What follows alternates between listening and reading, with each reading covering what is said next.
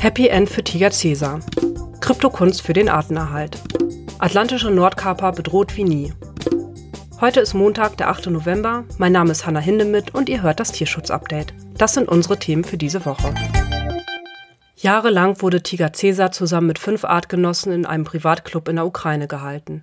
Er lebte in einem 10 Quadratmeter großen Käfig, der über einem Fluss lag und regelmäßig mit schlammigem Wasser überschwemmt wurde. Seine Besitzer nutzten Caesar und seine Schwester, um Nachwuchs zu produzieren. Die Babytiger wurden von Hand aufgezogen und verkauft. 2020 wurden die fünf Großkatzen von den ukrainischen Behörden beschlagnahmt. Sie kamen vorübergehend in einem Wildtierschutzzentrum in Kiew unter. Dort konnte Caesar allerdings nicht dauerhaft bleiben. Jetzt hat er aber endlich ein sicheres Zuhause gefunden. Nach einem mehrtägigen Transport ist das elfjährige Männchen im Großkatzenschutzzentrum Felida der Tierschutzorganisation Vier Pfoten in den Niederlanden untergekommen. Doch nicht alle Tiger haben so viel Glück wie Cäsar. Etwa 1600 von ihnen leben allein in Europa in Gefangenschaft, schätzen Tierschützer. Viele davon unter katastrophalen Bedingungen bei Privatpersonen. Aber wer hält sich eigentlich einen Tiger als Haustier? Und warum ist das für die Tiere so schlimm?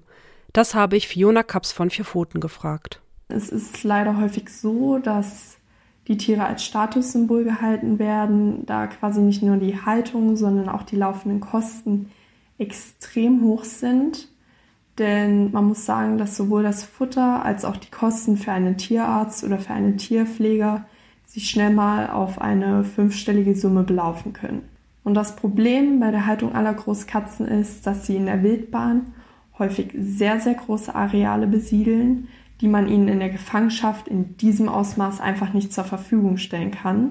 Tiger und andere Großkatzen sind auch einfach keine domestizierten Tiere wodurch dann das Abtrainieren bestimmter Verhaltensweisen einfach nur sehr, sehr selten möglich ist. Und das Zusammenleben mit Menschen führt dann dadurch letztendlich häufig dazu, dass die Tiere Verhaltensauffälligkeiten aufweisen oder chronische Krankheiten bekommen, da sich die Tiere nicht ausreichend bewegen können.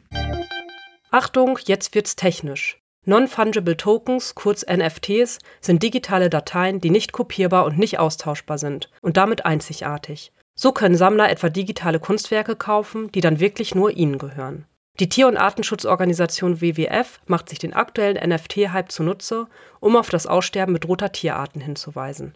Unter dem Motto Non-Fungible Animals, also nicht austauschbare Tiere, verkauft der WWF seit Anfang November NFT-Kunstwerke von namhaften Künstlern wie Eric Peters und Vincent Pritz.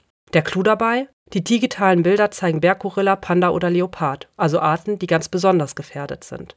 Und die Anzahl der jeweiligen Werke ist dabei auf die genaue Anzahl der noch lebenden Exemplare der dargestellten Tierart limitiert. Da es nur noch 1036 Berggorilla gibt, wird das Berggorilla-Bild von Peters 1036 Mal verkauft. Dadurch will der WWF die lebensbedrohliche Lage der Tiere visualisieren. Das seltenste Kunstwerk ist übrigens das Wakita-NFT der deutschen Künstlerin Lea Fricke. In freier Wildbahn gibt es nämlich nur noch genau 22 der kalifornischen Schweinswale. Auch die atlantischen Nordkaper sind vom Aussterben bedroht. Aktuellen Zahlen der Artenschutzorganisation IFAW zufolge gibt es nur noch 336 der Wale, so wenige wie in den letzten 20 Jahren nicht mehr. Seit 2019 ist die Population um 8 Prozent geschrumpft. Nur etwa ein Viertel der noch lebenden Nordkaper sind fortpflanzungsfähige Weibchen. Der Bestand könnte in Zukunft also noch weiter sinken. Bedroht werden die Wale vor allem durch die menschlichen Einflüsse. Sie verfangen sich in Netzen und Leinen der Fischer oder kollidieren mit den großen Frachtschiffen, die die Routen der Meeressäuger kreuzen. Bereits der Tod eines einzigen weiteren Nordkapers könnte entscheiden, ob die Art ausstirbt, sagen Tierschützer.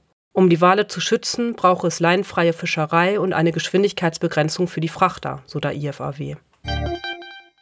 Und damit endet auch diese Ausgabe des Tierschutz-Updates. Abonniert diesen Podcast in der App eurer Wahl, um keine Folge mehr zu verpassen. Wir melden uns am kommenden Montag wieder. Ich wünsche euch einen guten Start in die neue Woche.